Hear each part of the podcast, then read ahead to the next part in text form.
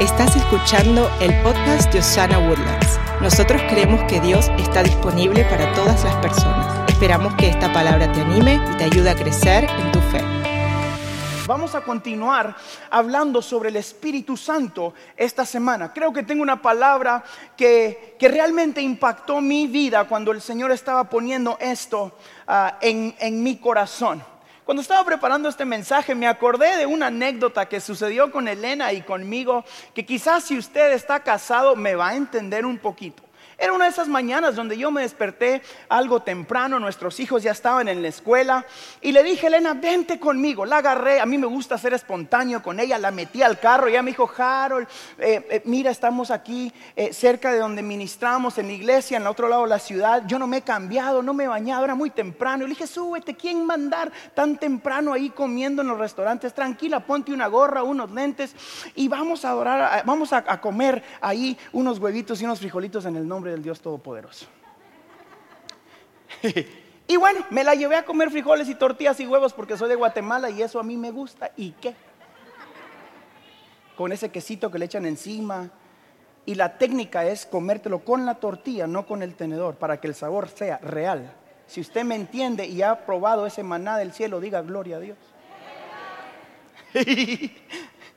Y bueno, me la llevé a comer y al terminar de comer llamé a la señorita que nos estaba ayudando y le dije, oiga, eh, tráigame la cuenta. Me dijo, no, no, no, no, la mesa que está allá y apuntó, cubrió su cuenta. Yo dije, gloria a Dios. Y de ahí volteé a ver a Elena y vi la mirada que todo marido conoce de, te dije. Si usted está casado, me entiende. Y yo le dije, sí me dijiste, pero alguien pagó nuestra cuenta.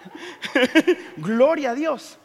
Gracias a Dios los hermanos fueron muy eh, cuidadosos y no vinieron. Ah, yo fui, los saludé, les, les di un abrazo y, bueno, y, nos fuimos. Pero mientras yo preparaba este mensaje me acordé del sentimiento de que alguien había pagado una cuenta por mí. No era una cuenta grande, no era alguien que yo conocía personalmente, pero alguien que sintió en su corazón cubrir una deuda que yo debía, porque yo me comí la tortilla y el frijol en el nombre de Jesús. Y recuerdo el sentimiento de que alguien más había pagado por mí.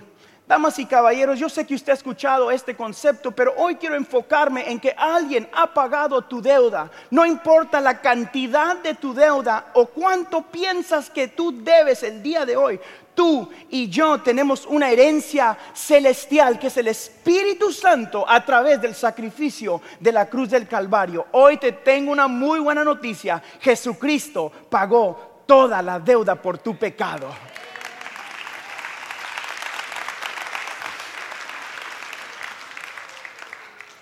Y aquí es donde quiero que recojamos esta historia juntos.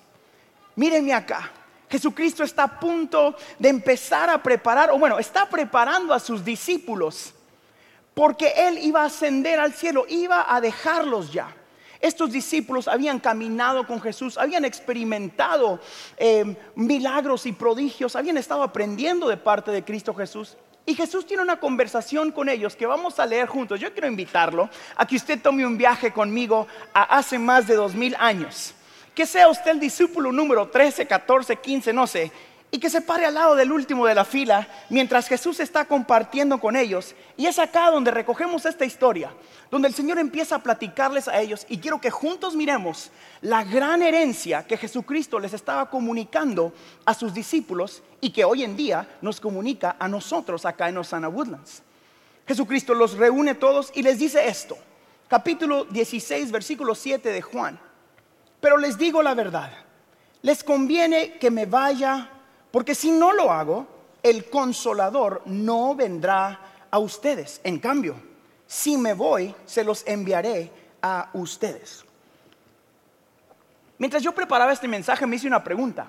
¿Cómo podía ser que Jesucristo, este maestro que estaba enseñándole a estos discípulos, que les había mostrado milagros y prodigios, les decía, te conviene que yo me vaya.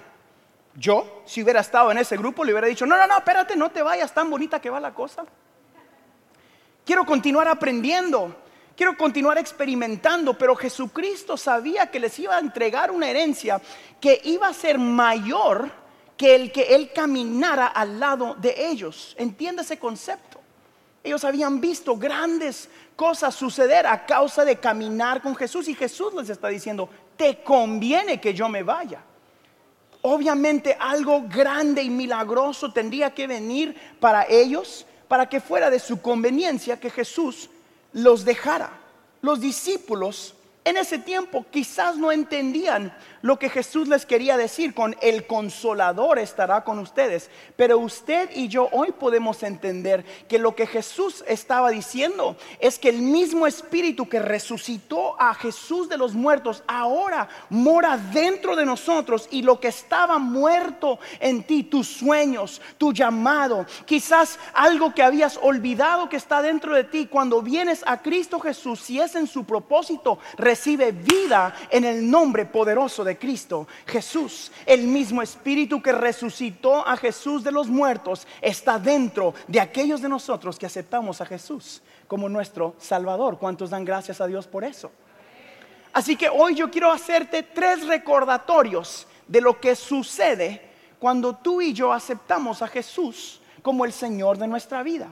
Como el Espíritu Santo activa algo dentro de nosotros. Tres conceptos muy simples. Yo recuerdo que yo crecí en una iglesia eh, muy eh, eh, extraordinaria, vamos a llamarla. Recuerdo que para mí, cuando yo era chiquito, el mover del Espíritu Santo se miraba de cierta manera. Si usted no creció en la iglesia, lo quiero invitar a esas campañas en Guatemala en el tiempo de antes. Había mucho calor y sudor. Las bocinas eran pésimas. El cantante era buena gente. Los músicos eh, eran aún mayor, mejor gente. Pero había una presencia de Dios extraordinaria que no se podía entender. En lo físico se experimentaba la presencia del Espíritu Santo a veces de maneras raras. ¿Ok? A veces la gente se caía, a veces la gente levantaba sus brazos y a veces yo como niño no entendía eso. Puedo ser honesto. Aprendí mientras fui madurando en mi fe que realmente el Espíritu Santo se manifiesta de esas maneras y sí hay un mover físico del Espíritu Santo de esa manera. Aprendí que el Espíritu Santo sí bautiza a las personas todavía y yo creo en el poder de hablar en lenguas en el nombre poderoso de Cristo Jesús. Creo firmemente que eso no quedó atrás, sino que el Espíritu de Dios puede llenarte y darte un idioma angelical. Creo firmemente que cuando pones tus manos sobre los enfermos pueden sanar a través del poder del Espíritu Santo. Y también estoy de acuerdo que de repente te caigas porque te toca el Espíritu Santo. Amén. Y esas campañas fueron gloriosas para mí. Pero como niño yo no entendía eso. Para mí cuando yo escuchaba el Espíritu Santo, yo pensaba en algo místico que flotaba en el aire, así raro. Recuerdo que para mí cuando decían el Espíritu Santo, yo me trababa en el Espíritu, porque mi papá jugaba de ponerse una sábana blanca encima y me decía, uh". entonces mi imagen del Espíritu Santo era una sábana blanca del tamaño de mi papá. Yo decía, ay, espérate. Eso es lo que yo imaginaba cuando miraba yo algo o escuchaba algo del Espíritu Santo. No entendía lo que Jesús estaba diciendo, que era algo que puede realmente morar dentro de ti. Así que el día de hoy quiero quitarle un poquito del misticismo y traerte a la realidad de lo que sucede cuando tú aceptas al Espíritu Santo como una persona dentro de ti. Realmente quiero dejarte saber que nosotros los cristianos tenemos un poder sobre lo natural que se puede activar a través de Cristo Jesús. Yo no sé usted, pero yo le doy gracias al Dios Todopoderoso que nos ha extendido acceso al poder sobrenatural a través del Espíritu Santo. Que mi fe es más allá de lo que puedo ver. Que yo realmente puedo orar por un enfermo y se puede sanar porque Jesucristo sana enfermos que yo realmente puedo clamar la presencia de Dios y una atmósfera de un auditorio como este puede cambiar a causa de invitar al Espíritu Santo a este lugar. Creo que tu casa puede ser llena de paz si tú decides invitar la presencia de Dios a tu casa. Creo firmemente que el Espíritu Santo es una persona que mora dentro de nosotros. Así que hoy quiero recordarte número uno, si está apuntando, apunte por favor. Jesús le dice a sus discípulos, es necesario que yo me vaya para que quede contigo el consolador. Lo primero que sucede es que ahora Jesús mora en nosotros a través del Espíritu Santo. Como les comenté, esta promesa se activa el momento que Jesús muere y resucita en la cruz del Calvario. La Biblia nos enseña que ahora tenemos un abogado ante el Padre. ¿Para qué necesitamos un abogado ante el Padre? ¿Por qué usted y yo necesitaríamos que la Biblia nos enseña que necesitamos un abogado? Es más, la Biblia dice que está sentado a la diestra del Padre abogando a nuestro favor. Eso significa algo continuo, abogando a nuestro favor. Yo creo que muchos de nosotros hemos vivido una vida cristiana de culpabilidad y hoy a través del Espíritu Santo yo quiero recordarte que dentro de ti, el momento que aceptaste a Jesús, tú tienes un consolador y en el cielo tienes abogado recordándole al Padre, yo morí por sus pecados, yo pagué el precio de esa enfermedad, yo pagué el precio de esa tristeza, yo pagué el precio. Ah, ayúdeme por favor dándole gloria a Dios. Hay alguien que pagó tu deuda. El Espíritu Santo no está lejos, está activo y dentro de nosotros. Yo quiero que usted entienda que mientras hablamos del Espíritu Santo, estamos hablando de algo que está dentro de nosotros. Eso nos regala una nueva identidad. Ahora usted y yo, a través del Espíritu Santo, recibimos un nuevo valor en nuestras vidas. Ahora podemos experimentar sanidad espiritual, emocional, física. Ahora somos parte realmente de la victoria de la cruz del Calvario. No necesitamos caminar solos ahora. Por eso es que Jesús decía, te conviene que yo me vaya. Porque en ese momento se activó la omnipresencia de Dios. Escúcheme, en ese tiempo Jesús estaba al lado de ellos, caminando con ellos. Ahora Él mora dentro de nosotros y en el cielo habla a favor de nosotros. Es una doble porción. ¿Está conmigo? ¿Me entiende eso? Ahora usted nunca más tiene que caminar solo. Ahora ya no necesitamos sacrificios físicos porque el sacrificio de la cruz fue más que suficiente. Ahora usted y yo hoy podemos caminar en gracia porque dentro de nosotros está la victoria de la cruz del Calvario. Quiero que me entienda eso. Antes vivíamos diciendo cosas como por mi culpa, por mi culpa, por mi culpa. La Biblia nos enseña, sí fue por tu culpa, pero alguien ya pagó ese precio. Y ese alguien fue perfecto y suficiente para que puedas despertarte mañana temprano y decir, hoy tengo nueva misericordia a través de Cristo Jesús. Cada mañana son nuevas sus misericordias en Cristo Jesús. Porque no se trata de ti, siempre se trata de lo que está dentro de ti. ¿Está conmigo todavía? Por eso es que nos convenía porque ya no solo caminaría junto con nosotros, ahora moraría dentro de nosotros el Espíritu de Dios. lo primero, lo primero es, Él ahora mora en nosotros, el Espíritu Santo. En Cristo Jesús ahora realmente somos herederos. Herederos. Hace unos minutos yo me recuerdo, eh, eh, tuve eh, compartí en inglés aquí al lado en nuestro otro auditorio, en nuestro primer servicio, y recuerdo que cuando yo me casé con Elena, en los primeros meses, eh, mi suegro me invitó a ir en esa época a sus oficinas. Ellos tenían un estudio de grabación ahí. Era una de las primeras veces que yo iba como yerno. Yo había ido ahí antes y entendía el protocolo, que había una oficina y tenías que hacer el, check-in y toda esa cosa que hace la gente, ¿no? Pero yo llegué ahora ah, como el esposo de Elena, como, como el yerno. Y mi suegro me había mandado, no me acuerdo, pero me había mandado a llamar. Yo recuerdo llegar yo recuerdo llegar y, entré y en, ese momento específico ellos estaban en una junta. Ellos tenían una mesa largota donde se sentaba toda la gente y yo estaba en el lobby. Llegué y la señorita de enfrente me dijo, están en una junta, tienes que esperar. Y yo pues dije, bueno, me senté en el silloncito ahí al lado.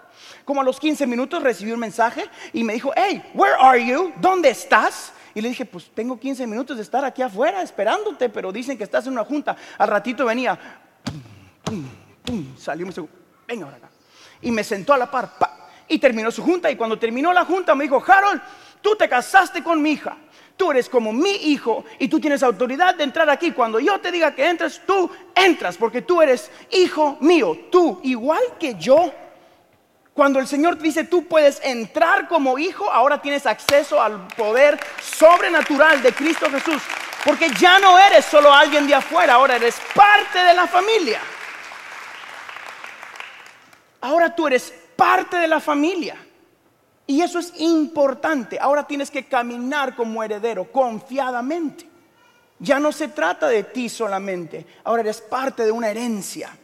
Número dos, nunca jamás a causa de esta herencia caminarás solo. Yo quiero que entienda esto. Es un concepto muy sencillo. Ahora, ahora ya nunca más caminaremos solos. Yo escribí en mis notas, mis sacrificios ya no son suficientes.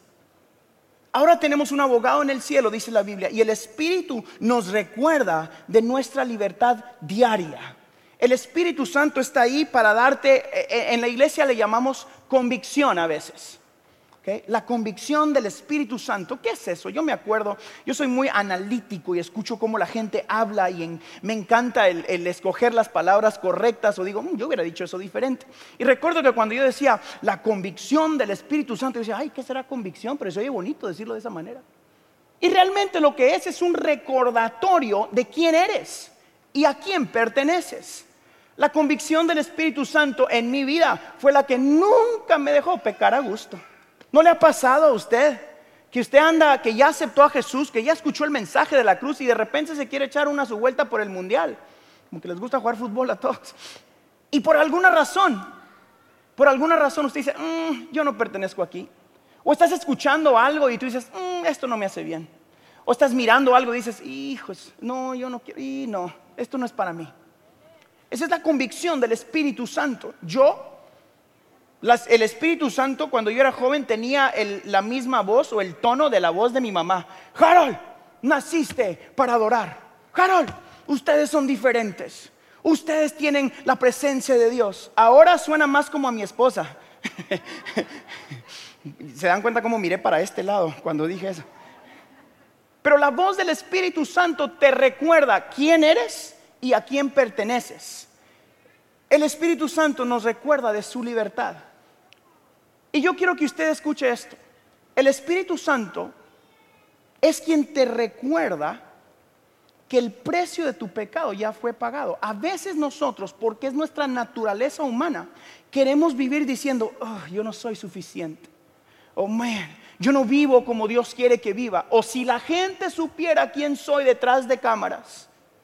Y mire lo que dice la Biblia, esto es Biblia. Hay, una, hay un versículo que nos puede encaminar hacia aceptar lo que el Espíritu Santo es para nosotros. Mire esto, primera de Juan capítulo 2, versículo 1 y 2, rapidito. Dice, mis queridos hijos, les escribo estas cosas para que no pequen, pero si alguno peca, tenemos ante el Padre a un intercesor, a Jesucristo, el justo. Él es el sacrificio por el perdón de nuestros pecados y no solo por los nuestros, sino por los de todo el mundo.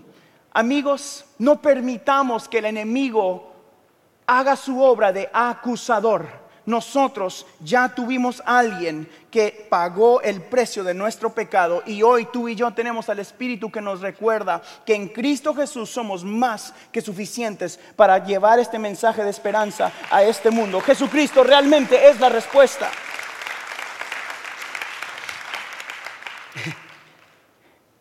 Y esto nos lleva a un tema que a mí me cuesta mucho y les soy honesto, les contaba a unos amigos acá al lado que, que lo importante de este mensaje es que, de este versículo es que dice, sí, Él pagó el precio de tus pecados y todos ahí decimos, gloria a Dios, he sido perdonado y ahí hay una coma y dice, y también los de todo el mundo, ahí nos da en un lugar específico, porque a todos nos gusta mirar hacia afuera y decir, uy, no miren cómo viven ellos Uy, no, eso es totalmente fuera de... Y tú llena...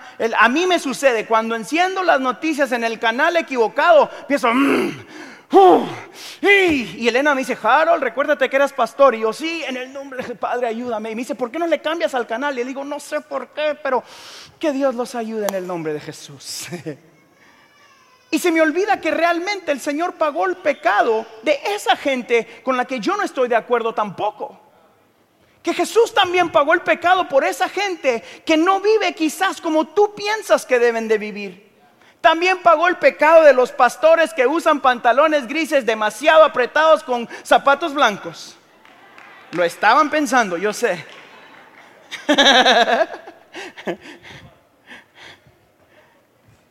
También el Señor pagó el pecado a los pastores que no usan corbata. Amén. Y también pagó el pecado de esas personas que viven en tu uh,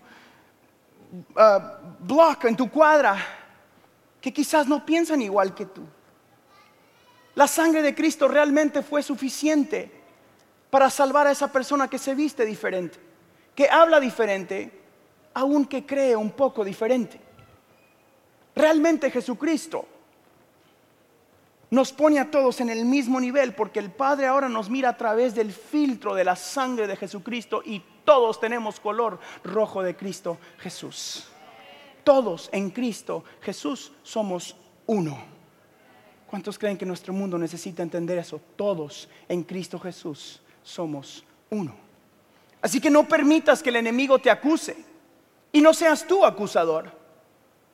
No permitas que se te olvide a causa de tu circunstancia o de tu dificultad que tienes un abogado ante el Padre y ese abogado jamás ha perdido una batalla y no va a empezar contigo, con tus hijos, con tu matrimonio, con tu negocio, con tus familias.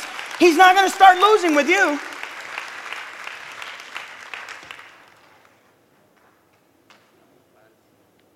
Si me caía iba a ser más ridículo que amarrar mi zapato. No va a empezar a, él no va a, empezar a perder una batalla contigo. Y hoy te estoy recordando lo que se activa a través del Espíritu Santo en tu vida. Número uno, Él mora dentro de ti. Número dos, nunca tienes que caminar solo. Y esta tercera cosa a mí me alegró mucho y sé que es muy sencilla. Número, número tres, ahora tenemos un defensor acá en la tierra. No te preocupes por defenderte solo. El Espíritu Santo es tu defensor ahora mismo. Camina en fe sabiendo que a su tiempo debido el mismo Espíritu llenará tu boca, el mismo Espíritu estará contigo, el mismo Espíritu del Dios Todopoderoso realmente peleará la batalla por ti. La Biblia en Lucas lo dice de esta manera. Escuchen esto. Cuando los lleven ante las sinagogas o ante los jueces y las autoridades para ser juzgados, no se preocupen por lo que van a decir o cómo van a defenderse, porque en el momento preciso el Espíritu Santo les dirá lo que deben decir. Escúcheme, la palabra nos está recordando que tenemos un defensor a nuestro favor.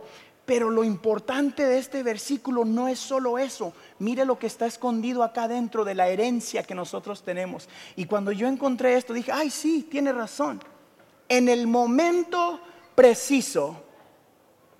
Esa es una clave extraordinaria porque todos queremos la respuesta antes del momento preciso. ¿No le ha pasado?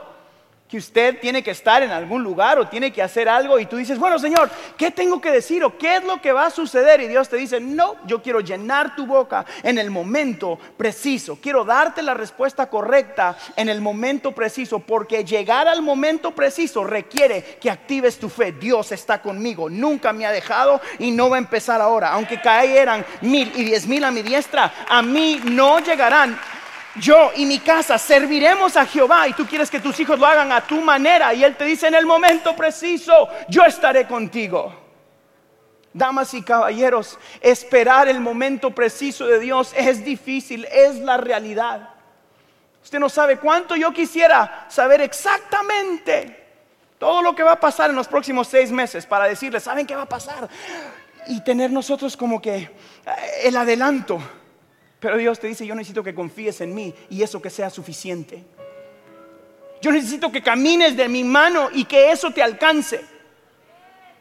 Yo necesito que entiendas que yo voy a pelear por ti y que eso te alcance. Necesito que entiendas que moro dentro de ti Y que eso sea suficiente, necesito que tengas hambre por mi presencia y no por la respuesta que mi presencia te trae. Necesito que la iglesia se llene de gente que adora por quien soy y no por lo que doy.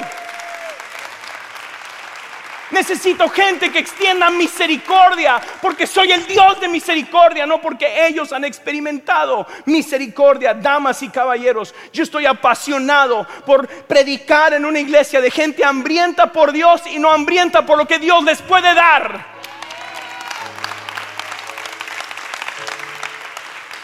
El Espíritu Santo es más que algo místico. Es algo real que puedes activar en tu vida. El caminar con fe realmente es caminar con fe. Es el poder ver a tus hijos y decir, no están donde yo quiero, pero Dios me dio una promesa, que los míos no se pierden.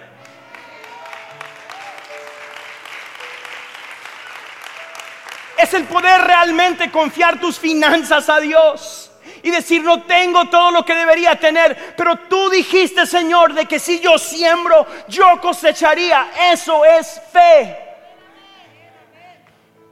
Es realmente decir, Señor, lo mejor que tengo es tu presencia en mi vida. Porque creo que realmente hemos usado el Espíritu Santo y su mover como un doctor solamente. Como el hazme sentir bien que nos hemos enfocado en el lado emocional que como les dije al principio es muy real. Sí es tu consolador, pero también es tu consejero, que te dice por aquí no, por aquí sí, dale para acá, dale para allá. Y también es tu defensor. Mientras yo estudiaba este mensaje anoche, era como la medianoche, el Señor derramó dentro de mí, estaba en el closet de mi casa literal, porque Elena ya estaba durmiendo.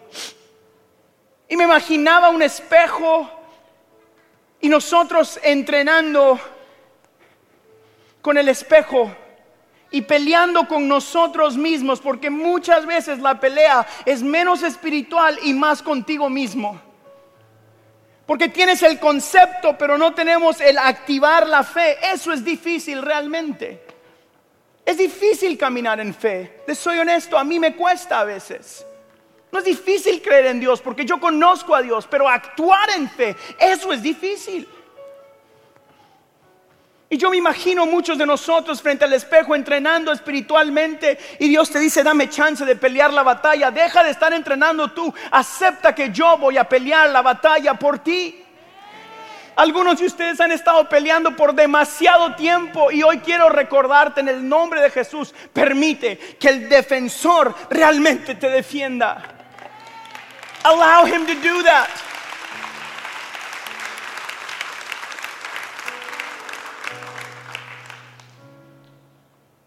Lo que tú y yo hemos creído, o quizás si usted está acá y tú dices, Harold, yo no entiendo nada, ¿por qué estás gritando? Bájale. Es porque yo estoy apasionado porque más gente entienda este concepto. Porque he dedicado mi vida a que usted se despierte mañana con esperanza de que su día puede mejorar. Porque estoy dispuesto a desgastarme para contarle a usted que en Cristo realmente hay una solución eterna. Porque estoy dispuesto a morir en el campo de batalla con Osana Woodlands diciendo, Dios no ha cambiado. ¿Cómo lo comunicamos puede cambiar? Pero esta palabra es eterna y sigue siendo poderosa. Porque el Dios en el que yo he creído sigue sanando enfermos, sigue restaurando vidas, sigue haciendo lo que hacía en esas campañas cuando yo era niño. Porque el mensaje fue suficiente cuando Jesús murió y resucitó en la cruz y ese mensaje es, te amo tanto que quiero pagar tu deuda. Damas y caballeros, yo me rehúso a hacer una iglesia que simplemente sea la iglesia del momento.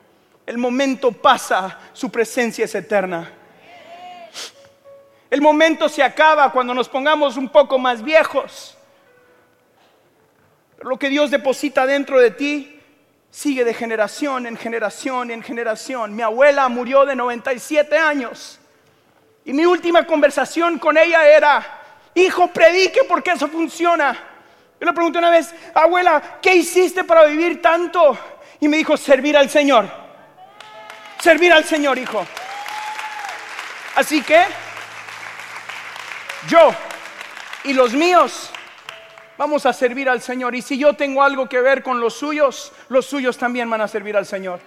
Mientras que usted nos permita predicar este evangelio, yo voy a pelear por sus hijos. Vamos a pelear por tu matrimonio, vamos a pelear por tu negocio, para que la iglesia realmente sea luz y sea sal, no algo místico y lejano, sino algo real en fe a través de Cristo Jesús. Damas y caballeros, Jesucristo funciona.